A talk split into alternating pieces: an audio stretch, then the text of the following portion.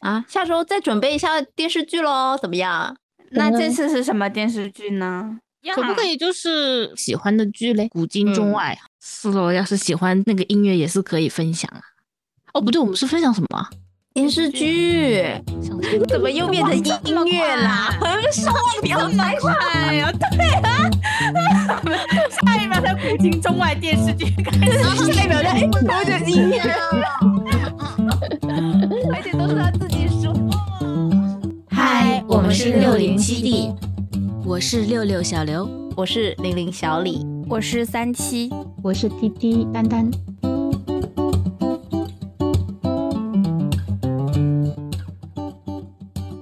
来啦！哦，来啦我觉得你那个洗衣机的声音 就很很贴近，就是好像我这边在洗衣服。面怎么会这么清楚啊？姐，我想问，如果你这个视频给到你，你大概多久剪完呀？哈，对，我就想问，六月十一前能不能剪完？肯定六月端午我不信在家剪视频。我不信，听着，我不信。我就想问十一能不能出来？你在下个视频出来之前先出来一个。可以，十一努力哦，很重要哎，十一可能是我们的一个大跨越，压力给到你喽。哎呀，会剪好的，好的。哦，话说我这周我忘哪一天，我不是做梦，然后梦到德国军官什么什么这种有的没的嘛，然后结果昨天其实，在看《天空之城》的时候，里面也有这些军官出现，我就觉得突然有一点神联动，就是就是那种我知道，就是那种分不清梦境和现实。三七，你听起来像睡了十五个小时 啊，很有活力吗？今天确实睡这两天睡得很多，但是我今天认真打扫卫生了，还是有点累的。我今天就是疼痛从床上滚下来开始，怎么了？展开说说。滚着下床，因为昨天普拉提真的太痛，真的全方位的疼痛，已经抬不起来胳膊了，是吗？就是不能笑，对，用腹部的力量。还不能咳嗽，也不能打喷嚏。对对对对对，大动作都不行。就笑的话要就哈哈哈哈哈，就忍住那种感觉。哎呦，你现在是不是也痛了？嗯。哎呀，下周咱们怎么办呢？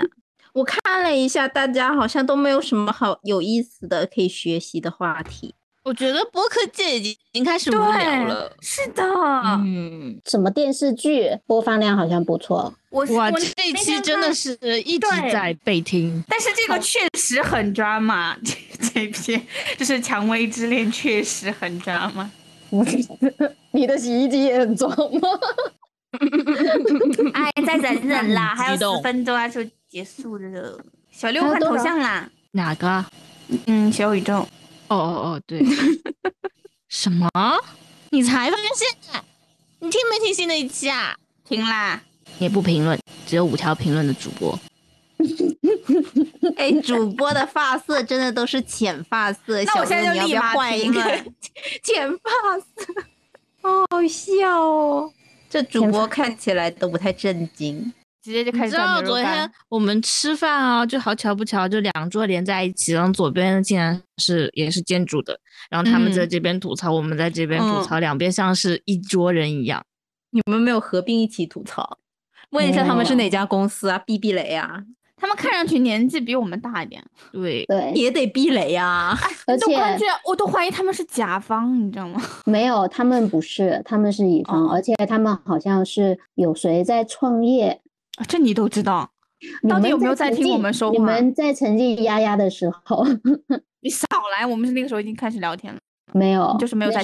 最开始的时候，在三期吐槽他现在也不加班什么的，隔壁的那个男生就开始在说：“我现在到点我就走。”真的很像一起的。对对对，中途还有说很多，那个真的好好吃哦。嗯嗯，小六你可以再吃一个，此刻什么东西啊？牛肠啊？牛肉干。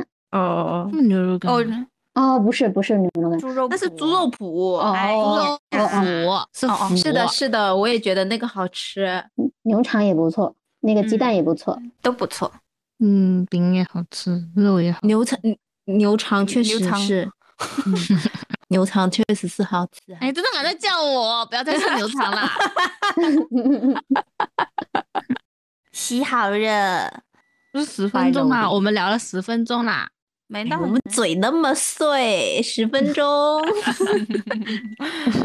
分分钟就十分钟我。们甚至这么碎的嘴呢，也能聊个四十五分钟了都。啊，下周再准备一下电视剧喽，怎么样？那这次是什么电视剧呢？上次是古早电视剧哈，古早偶像剧是吧？嗯，可不可？以就是反正就是喜欢的剧嘞？对喽，就是喜欢的剧喽。对啊，那么多什么都可以，古今中嗯外。嗯，古籍《西游记》是咯，要是喜欢那个音乐也是可以分享啊。哦，不对，我们是分享什么啊？电视剧哦哦哦，对对对，怎么又变成音乐啦？我们是忘掉这么快呀？对啊，怎么了？啊这不是明明上一秒才说，下一秒才古今中外电视剧开始，下一秒就哎，我就音乐了，而且都是他自己说。疼痛小六，笑死！哎，也可以说，哎，说电视剧还是说动画片呢？动漫也可以。都整上呗以吧，先整一期动漫，再整一期电视剧呗。但我小时候没看过什么动漫哎，说樱桃小丸子算动漫吗？得了，算算算算算算算算算，得了得了得得了。可以可以，你想得啊，到的都那我们下可以。下周就是动画片吧，那他嗯古大王今中外。古今中外的音乐哈，啊，也可以。他要是有音乐就带音乐也没有关系啊。嗯，总有主就跟上提取的嘛，对吧？呀，来吧，说吧，来喽我推荐的就是我小时候看过的《中华小当家》这个应该也可以算是我看美食频道的一个开始吧。印象比较深刻的就是他们在品尝料理的时候出现的那些特效，有一些就是在某些主食上面会有人物在里面幸福的跳跃等等这种画面。当时看的时候就有被夸张到，但也很好奇，就是它真实的味道。想到了一个印象非常深刻的一个画面，是有一个酸梅炒饭。鲍大人嘛，他就是因为天气热吃不下饭，有小当家就是给他弄了一个酸梅炒饭。鲍大人是怎么形容这个酸梅炒饭的味道？就是感觉它里面的一些对美食的评价就是非常的丰富。他就是说那种味道仿佛吸盘似的刺激我的舌头，让我口水直流的酸味强烈的震撼了我的食道和胃壁，让我食欲不由自主的燃起。再加上那种鲜活的酸味跟咸中带甜的炒蛋融合在一起，那种味道简直是难以形容的奥妙。原本因为热而丧失的那种活力，全部又再度出现了。最后的画面还是出现了那个鲍大人在跳舞，就是旁边有小花花的那种。在做这个功课的时候，我也馋了，那你学会了吗？没有可以做给大家吃吗？我只会有简单的黄金蛋炒饭。你还会黄金蛋炒饭？请问黄金蛋炒饭？是什么呀？对，黄金是什么？动画最开始的时候有一个考验，就是要做一个黄金蛋炒饭，就是米饭上面裹着鸡蛋的。哦，类似这种我知道我试过这种蛋炒饭，其实不好吃，也可能是我做的不对，把饭放到蛋液里面搅我搅拌，哦，对对对，我觉得炒饭是一件其实还蛮难的料理，要做好吃。对，要做好吃其实挺难的，但如果饭还要粒粒分明那种，很难 哎。然后我的分享就没了。嗯，很不错。我要分享的动画片，估计看过的人很少。就在我很小的时候，家里还没有买电脑，所以那个时候要不就是晚上看大风车啊这类的动画节目，要不就是放。哦，我上过大风车，啊、我看过大风车，我接过董浩叔叔。怎么还有攀比这一项？对，董浩叔叔在我小时候去我们小学的时候，我给他递过鲜花。哇哦，哇哦！哎呀，回来回来。然后有一天，我爸就带我去了一个姐姐家，那个姐姐就给了很多动画片的 DVD 给我，《大头儿子和小头爸爸》《猫和老鼠》《小鹿斑比哇，这么多啊！》，对，就是很多，大概好高，一张一张的。就是这些就是很常见的动画片嘛。我小时候基本上每天都在看这些。然后我印象特别深的一个动画片，讲的是对未来生活的幻想，很超前，和其他给小朋友看的动画片完全不一样。就给那个时候，等等等等，就给幼小的我带来了巨大的文化冲击，而且我。都不知道它叫什么名字，那个时候，因为它没有字幕，也没有中文配音，就是纯英文，我根本不知道他在说些什么，光看画面而已。但是我可爱看了，后来搬家，这些 DVD 就都送给别人了，传承了，我就再也没有看过这部动画片了。有时候就会在脑子里想起来，但是想去搜的时候根本搜不到，觉得好遗憾。直到前不久。我就在 直到前不久，我就在突然在某 App 上刷到了他的片段，然后就有一种全身通电的感觉，尘封的记忆就被唤醒，我就终于知道他的名字叫《明日电视》，不知道大家听过没有？叫 TV of Tomorrow。它居然是一九五三年的动画片，美高梅的，就用来讽刺沉迷于电视的人。里面的脑大呃脑洞，里面的脑洞非常大，脑大，就是这个动画片脑洞非常大，它是由一个一个小的想象片段组成的一整集，一集大概是七分钟的样子。比如你钓鱼的人打开电视机的盖子，就直接能把鱼竿甩进去钓鱼，或者。呃，看赛马的人直接打开电视机下面的柜子就可以花钱下注，有很多天马行空的想法，而且和现在的我们十分的吻合。不过是电视机换成了手机，你就算是现在看，会觉得非常有意思。而且它其实是有一个系列的，是三部曲还是四部曲来着？都是对未来生活的畅想。还有一部叫呃《明日之屋》，就是对未来住宅的。幻想，而且这些当时他们夸张想法，大部分到现在居然都实现了，所以大家可以去看看，真的很有意思。比如果小朋友看的话，对他们想象力真的很有帮助，这跟其他的这些可爱类的动画片完全不一样，所以我觉得还蛮有意思的，印象很深刻，因为真的很有意思。词语匮乏，只能用只能用有趣、有意思来形容。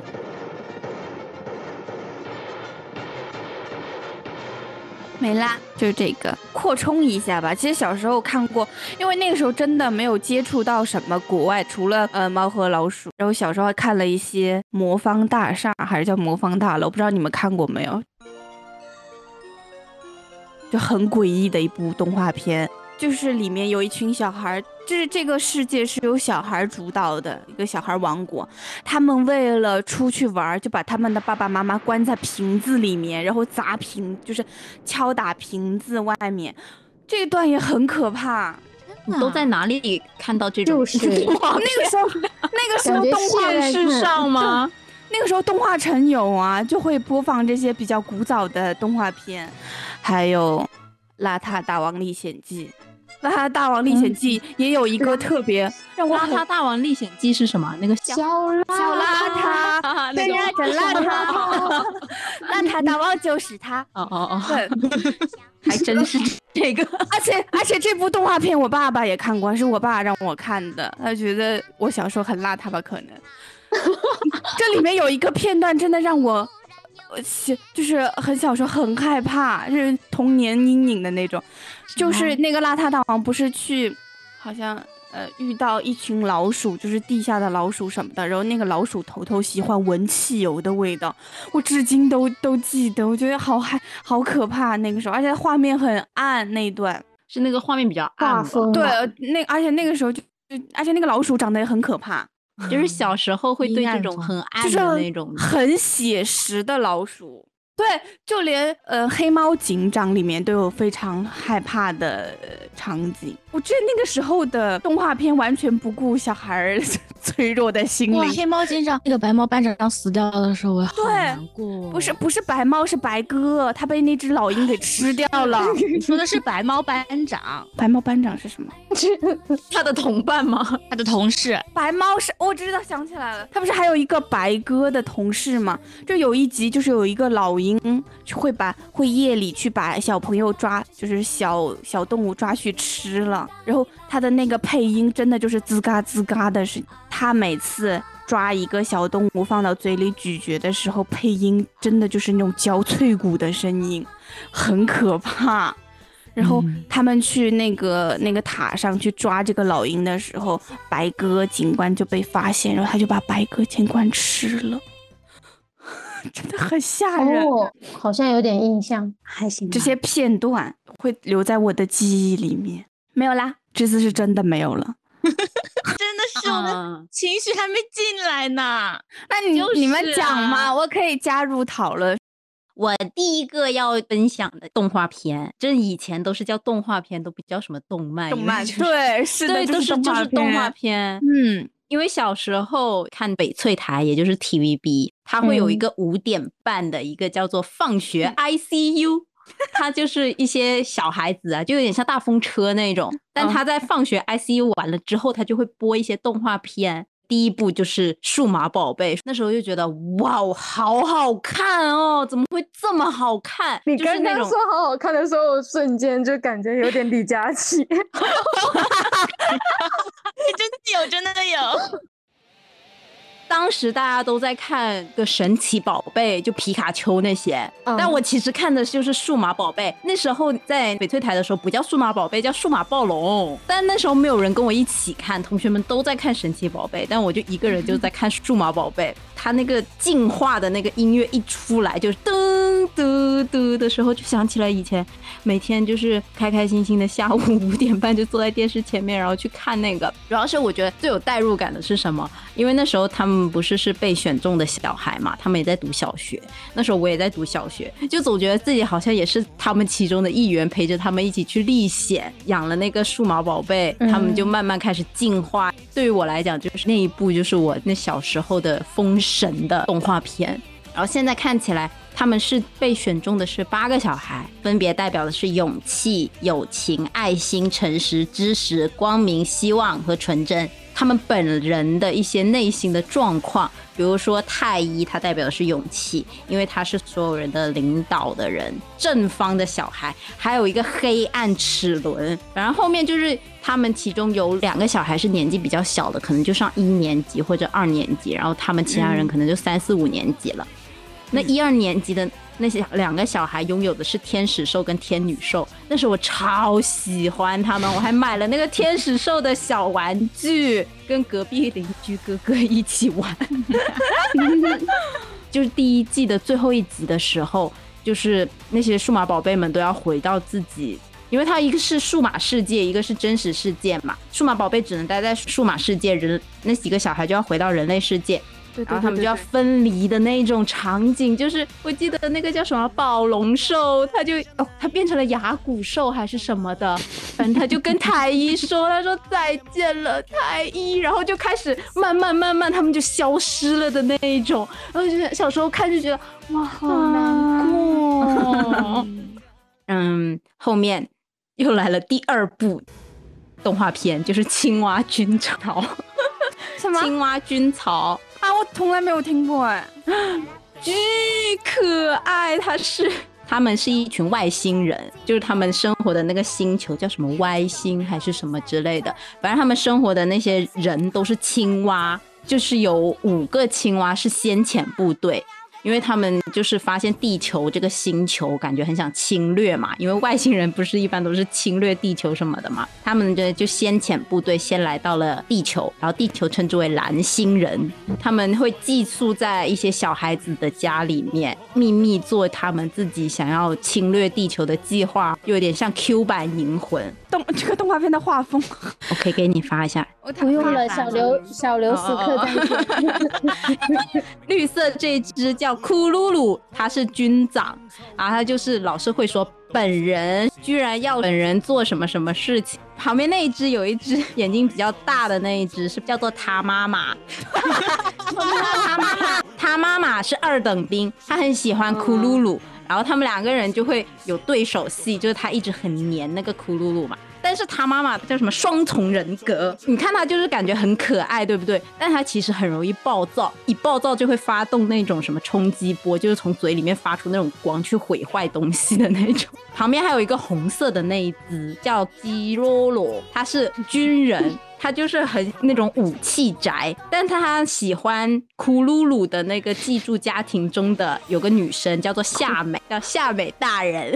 然后再看到后面有一个那个眼睛有一圈一圈，那叫做库鲁鲁，他是那种宅男的那种感觉。然后他每次都会在大家决定好了一些事情之后，他就会突然在后面哭哭哭这种冷笑。但是他好像但是野他口哦，但是我跟你说，他寄住家庭中的那个男生是全剧中最帅的男孩子。那时候我小时候好喜欢他，我就觉得他好帅哦。那你小时候就已经有引发少这种类型的人了。以前小时候真的好快乐，我看这些动画片，就觉得这部动画片大家如果有空的话，也可以看一下，就当一个背景音和搞笑动画片来看就可以了。它好像跟高达是一个一个公司还是什么的，然后他就会里面有很多他们偷偷去买高达的一些画面，就是那个高达的那个礼盒，就真的是现实中高达的那个样子植入进去的。下一个我要说的是黑执事，我没有看过动漫，我是看的是漫画书里面的那一种。夏尔还是很帅气的，他是一个恶魔，跟一个失去双亲的一个小孩签订了一些恶魔契约，那个恶魔就会帮这个小孩复仇，恶魔的契约就会印在那个小孩的一只眼睛上面，后面他就一直戴了一个那个眼罩，疯狂敲击键。那个时候有很多类似的，还有家庭教师什么的。诶，有一个那个四月一日灵异事件簿，这个就是就我曾经画过那个柚子姐姐，所以我就想说讲一讲。然后后面发现原来他跟小樱是同一个作者画的，他这个也是跟库洛里是有一些小联系的，还是他的一些小故事跟生活还是蛮贴近的。第二集有一个姐姐，她一直说谎，就会有一直有很多黑烟去笼罩着她，导致她的小拇指没有办法使用。其实她说的谎就是那种，她已经不知道自己在说谎了。比如说，别人问她说：“待会儿你要去干嘛？”她就随便说，她就说：“啊，我要去见我的男朋友。”但其实她只是去上班。然后别人问她：“啊，你工作是什么内容？”然后她就会说：“她是坐在办公室里面那种白领之类的。”但其实她好像只是牙医诊所的一个小护士，还要帮别人跑腿的那种。她就很喜欢去说一些自己都不知道自己在说谎的一些谎言。他就是被车祸了，后面就送去医院了，然后后面他自己好像也清醒了，还是什么之类的吧。但其实这整部不是这个是主线啊，主线好像是呃男主四月一跟柚子小姐的一些故事。但我就是已经记不是很清楚了，然后也没怎么复盘，这次再次看，所以就只给大家讲解这么一点点啦。但是我觉得还是那个画风也还是蛮好看的，就是那种腿长脚长类型的。下一部娜娜你前段时间不是也看了？这是你的最后一部吗？不是，还有最后一部这是倒数第二。那你可以把这一部放在最后一部讲吗？哦哦，你可以合上是吧？呢，嗯，那我就先讲我的最后一部，去年去年大去年二零年很火的一部动画片。去年大去年，除了《鬼灭之刃》，还有一部叫《咒术回战》，我也给你们讲了很多次，你们也没有看。但是是真的很好看，我觉得这一部就是那种热血动漫，不需要值得让人深思的一些点吧。就它也是那种打怪那种嘛，我就比较喜欢这种动画片風格的。我要分享一下这个场景，我很喜欢这一部。寸前で止まる哎呀，好可怕！这个人长得 これが無限它就是五条悟很牛逼的一个咒术哦，师他就是五条悟嘛。对，然后他是那种恶灵，这个很丑的这一位仁兄，他也挺厉害的，怎么还十指相扣呢？对对对对对，就很好笑。但其实他是要打他，他那个手势卡长这么清秀啊？啊，是的，那他干嘛还要蒙住？ 因为他眼睛好像说很强，就是不能一直裸露开来。哇，干嘛？这个好好酷哦，跟魔神的那个也一样。就是说明另外一方的那个领域更加厉害，哦，就已经把他打倒了。优酷可以看哦，朋友们，优酷的会员们，优酷其实还蛮你。刚才这个领域，我就想到之前西西分享的那个《死神》里面，啊，是对对对 对对对，我这一模一样。好的，下一步就是小溜，刚刚。单 Q 的，对单 Q 的，是的，是的。嗯，就是娜娜这一部，娜娜其实我相信蛮多人都看过的吧，歌曲什么的都很火嘛。我觉得这一部就是你不同的年龄去看这一部会有不同的一些感悟。记得我第一次看的时候是在读书的时候吧，就读书的时候你会觉得哇哦，娜娜对自己的梦想好有执着，热爱自己这份这个梦想的这种女生，就觉得哇好厉害，而且她又很强大。嗯，没有什么事情能击倒她，即使男朋友离开她，她也是可以坚强的喜欢自己的梦想，就觉得这种人好羡慕。但那时候就不喜欢奈奈，因为总觉得奈奈是那种小女生，很习惯依赖别人的那种人吧。我不喜欢那种人，我比较喜欢独立自强的女性。但其实，嗯、你长大一点的时候看，你会发现，其实他们只是两种不一样的选择。娜娜她只是在坚持自己的梦想，她会比较认定有一个目标，她就会一直追求的那种感觉吧。而且她就是那种，可能是因为小时候的一些经历，把自己武装起来。会觉得这个人如果抛弃了他，不要他，他一定要做得更好，给那个人看到，就觉得自己即使没有他，也可以变得很强大的这种心理吧。然后奈奈呢，她其实她只是想要做一个美美的家庭妇女的那种感觉吧。女生会选择的两种不一样的路途吧。奈奈她就是很想当一个好妈妈、好好老婆，即使她经历了很多次情伤，但其实她都还蛮坚强的，她会很快的找到 下一任目标。对，也是一种选择啦，只是跟娜娜不一样的选择而已。我已经不是不是以前的那种感觉，说不喜欢他的这种感觉，而是觉得说啊，我能理解，就是他是有这样子选择的人。就是你长大一点再去看这部剧的时候，你会得到一些不一样的感受吧。他们两个人能让大家学习的点，其实就是娜娜的那种坚韧，对于梦想的执着，和奈奈的那种，即使别人伤了你，你也不会说想要去报复，而且是一直知道自己想要什么的人。他其实我觉得他是那种。很知道自己想要过怎样的生活的人，所以他才会去选择。因为你看，她从第一任，她为了那个男朋友到东东京，然后那男朋友不是劈腿了吗？她就立刻说她不想再见到这个男人。后面她其实也没有说要有那种啊，我想回去找他这种心理，好像也没有。到了后面，她不是跟那个那个男的，那个乐队里面那个男的，阿库米拓海，对，跟他在一起了之后，她也知道说这个男人就是渣男，而且有了另外一个 那个那个男生又叫什么啊？诺布娜娜乐队的那个男的神夫，哦，对对对，生夫生夫，是的，是的，是的，就生夫不是又喜欢他吗？他就立刻打电话跟那个男生说，他说我们不要再见面啦。后面知道自己怀孕了，他就觉得说啊，他要选择一个能够照顾自己的人，因为生夫那时候不是也没什么钱嘛。但我现在没搞懂他到底是喜欢谁，但我觉得他就是对我自己好的，我就会去选择那个对自己好的那个那条路走。所以我觉得这种人也是，就是你现在看过来，你就会觉得说，虽然他自私，但他自己完全知道自己要的是什么。我觉得这种人也其实挺厉害的。嗯，好啦，我这部说完啦。小刘或许有 有什么补充吗？啊、也没有了，因为我讲的就是史子爱的漫画。那我开始了，嗯我要讲的呢是《镜锁物语》。《镜锁物语》是史子爱早期的一个漫画，它也有被改编过动漫，但是这个真的很早很早了。我其实也是因为看了娜娜以后，我才去搜她其他的漫画嘛。《镜锁物语》里面的感情没有娜娜里面那么复杂，可能也正好是因为在当下我也是在那个年纪，更能引起我的共鸣，给十四岁的我很多力量。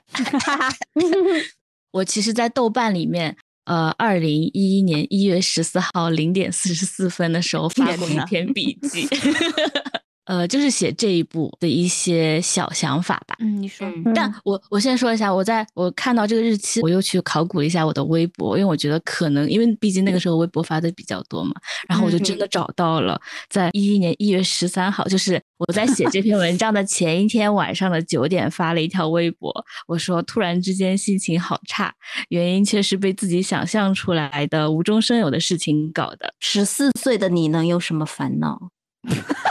可多啦，青春期，青春期的烦恼可多啦，然后学学习，然后加什么父母，然后朋友，然后还有什么什么什么，就是各种的嘛。我十四岁完全没有为学习烦恼，就是不好就不好。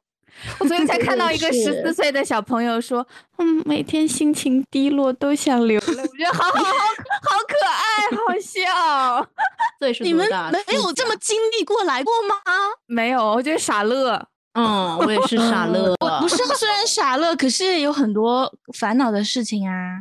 因为我烦恼的事情都在小学烦恼过了，所以我就觉得还好。我好，我好像是上再大一点才开始烦恼的，十四岁没有哎。十四岁是初中吧，是吧？对对，是初三。初中其实算我九年义务教育里面比较快乐的时期。我是小学耶，我是住宿的那一个小学最快乐。哦不是哦，我小学也不快乐。小学跟初中都挺快乐的诶。我也是，小学不快乐。小学就做完作业就立马跑出去玩了。没人要不要听我继续讲呢？啊，回来回来回来回来回来回来回来。嗯，那个时候写的这篇。小笔记里就说今天走了好多路，好累，但好像精神又很亢奋，睡不着。突然有点想写评论的冲动，但是真的要写我这个喜欢了很多年的漫画书，也不知道从何开始。那就从我的头像说说吧。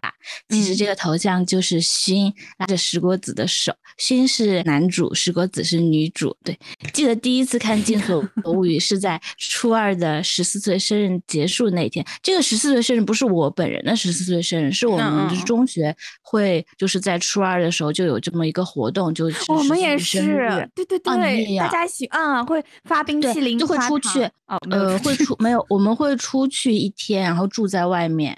哦，那倒是没有，玩个太好哦。我们没有，我们只发。为什么我们没有？学校不一样吧？他俩都有，为什么没有？那你抗议呀？怎么？我觉得再再再次说，十四岁是一个什么阶段吗？青春期都说了。不知道呀，但反正就是有啊。我们那天所有人在那天晚上没有睡觉啊，就是对对对对对，小时候都是绝对睡不着的，硬撑着。我记得那个时候，我我跟辣妹两个人就是头对头，两个床上在那里看看那个谁的小说，就是冯绍峰和陈乔恩演的。冯绍峰演的陈叫冯绍峰，立马搜一下陈乔恩。新哎新新。突然想到题外话，我觉得这里这一段特别适合放 BGM，就是脸红的思春期，《佳期如梦》吗？啊，对对对对对，就是这本。哇，那个时候我们两个熬夜把小说整个看完。啊，这个电视剧我看完了，很古早哎，嗯。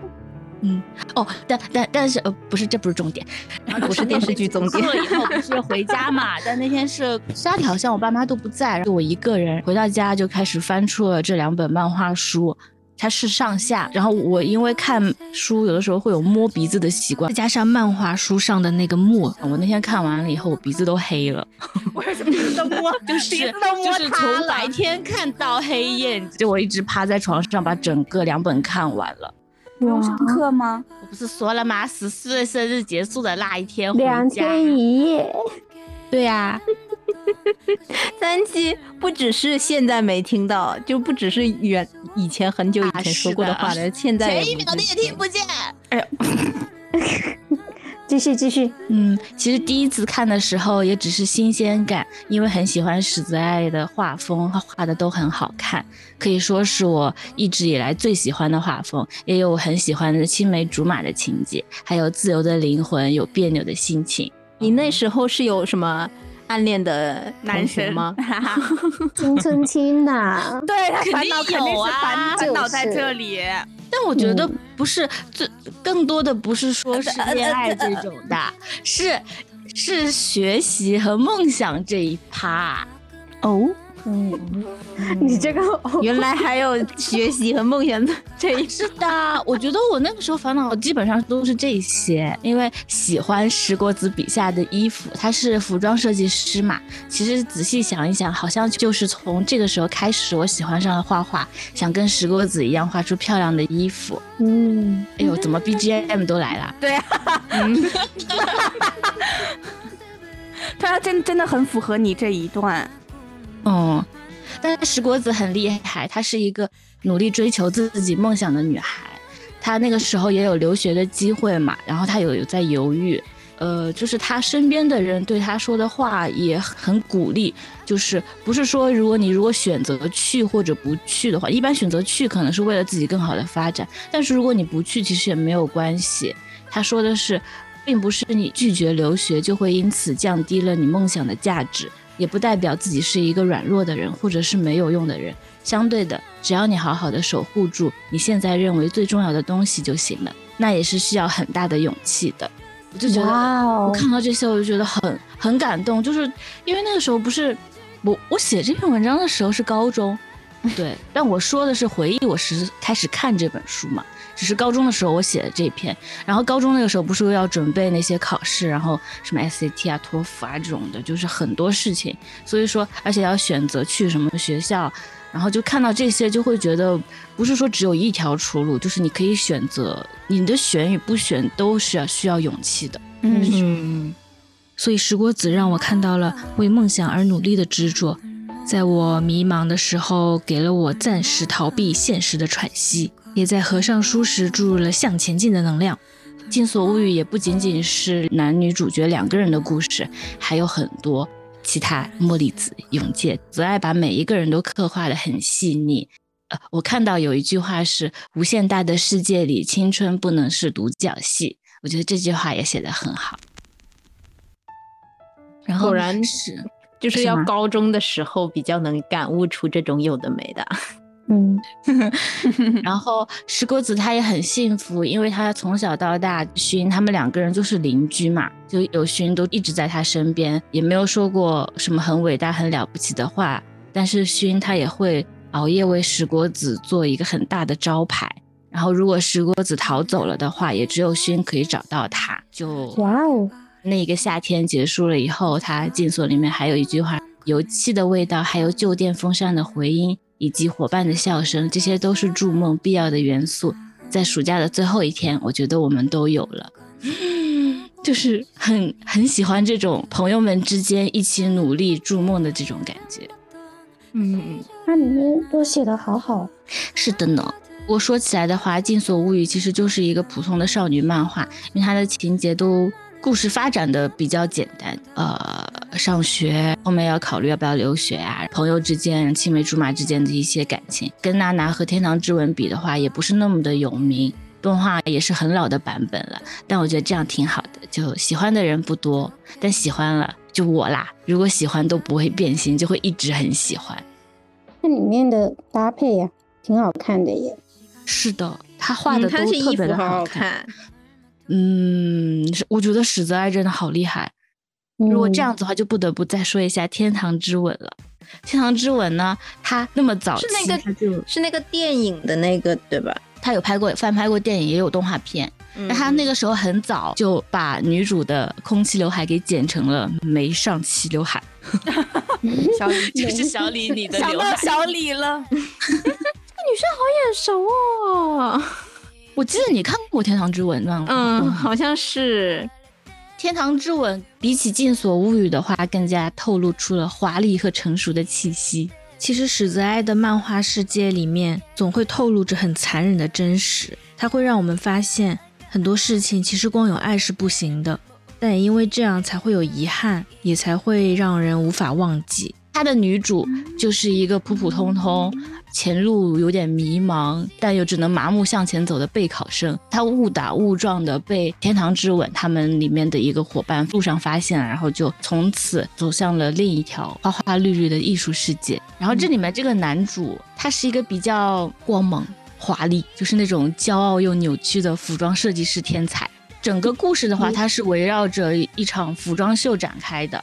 就是长大了以后，如果再回去看《天堂之吻》，会发现其实这个男主他很会 PUA，就他讲的那些话都特别的狠。他其实因为女主她是属于前期比较不太有自我，像是比较依附，其实有一点奈奈那一种感觉，就不太有主见，自己的主见。比如说乔治他的那种光芒太强烈了，他肯定就是想一直依附在乔治的身边。但乔治他会说出那种话，就算你跌落地狱，我也不会负任何责任。但他说完这些话以后，然后又会对他很好，就我感觉就是那种 PUA 高手。嗯，史泽爱他比较厉害的是，他没有让这个女主继续的沉浸在这个里面，他其实相当于是一个慢慢成长的故事。他后面他也懂得如何为自己的人生负责。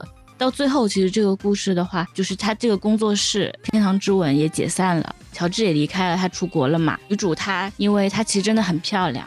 她就真的就成为了一个很有名的模特，他也就是为自己的生活，而且他其实后来也是跟一个很爱他的一个人在一起了。嗯，哇哦，嗯，还漫画里面有一幕，在他们决定分开了以后，在这个男主出国的那个时候，他他留给他了一把钥匙，他那个房间里面就留下了这个男主做的所有的那些漂亮的衣服，都给了这个女生。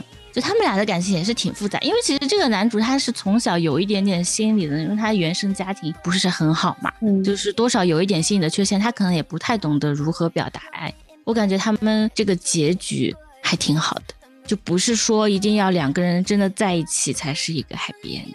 嗯嗯，同意同意同意。我觉得目前对于我来讲的那种 happy ending 就是两个人都有成长。嗯，对，拉拉链怎么？是我没有看过《拉拉链》呢，sorry，可以看一看。嗯，那就不是我喜欢的那种风格。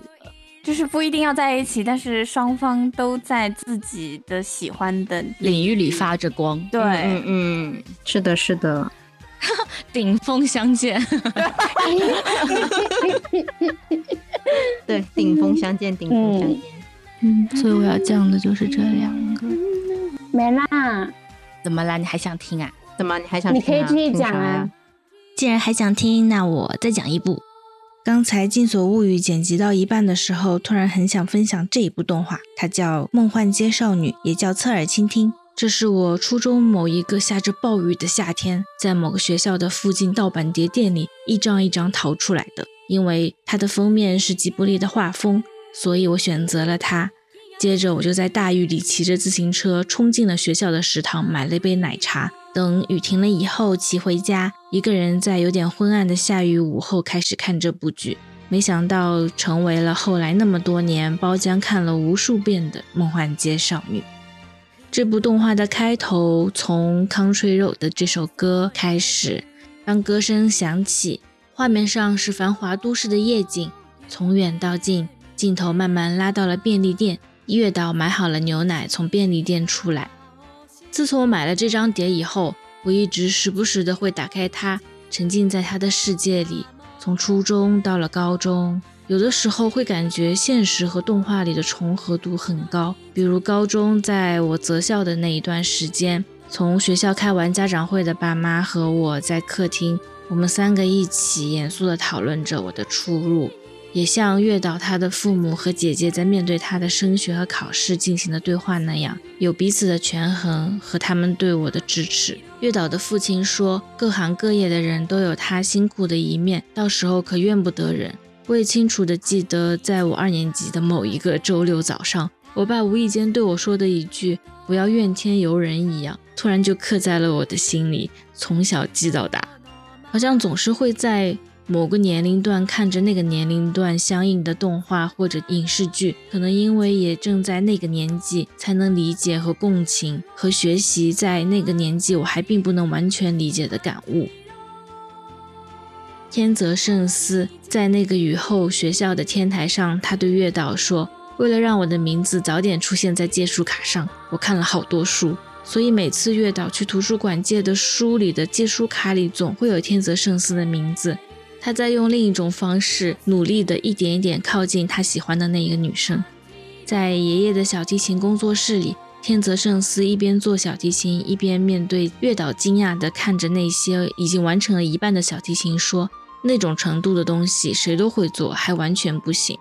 是呀，世界上厉害的人太多了，每天我们接收到太多花花绿绿的信息，那么多光鲜亮丽的人，我们又能算什么呢？但就是因为有目标而在乎，所以才会迷茫而自卑。感觉现在的人们越来越开始浮躁，就比如简简单单看一部电视剧都能在网上吵得狗血淋头，天天黑热搜爆爆爆的。现实世界里好像有太多互相伤害的感情，所以像在侧耳倾听里这种单纯而向上的感情，是相伴却又不是依附，是相互前行的路上各自都在努力变成了更好的人。这种感情珍贵又让人充满着向往。这也是一部我一直珍藏在心里的动画片，可能因为是小时候就看了这一部动画，所以在我心里树立了一种正向的感情观。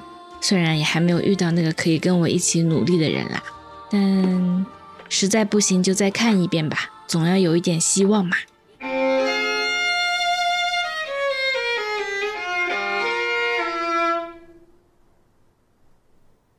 えよ。知ってる曲だからさ。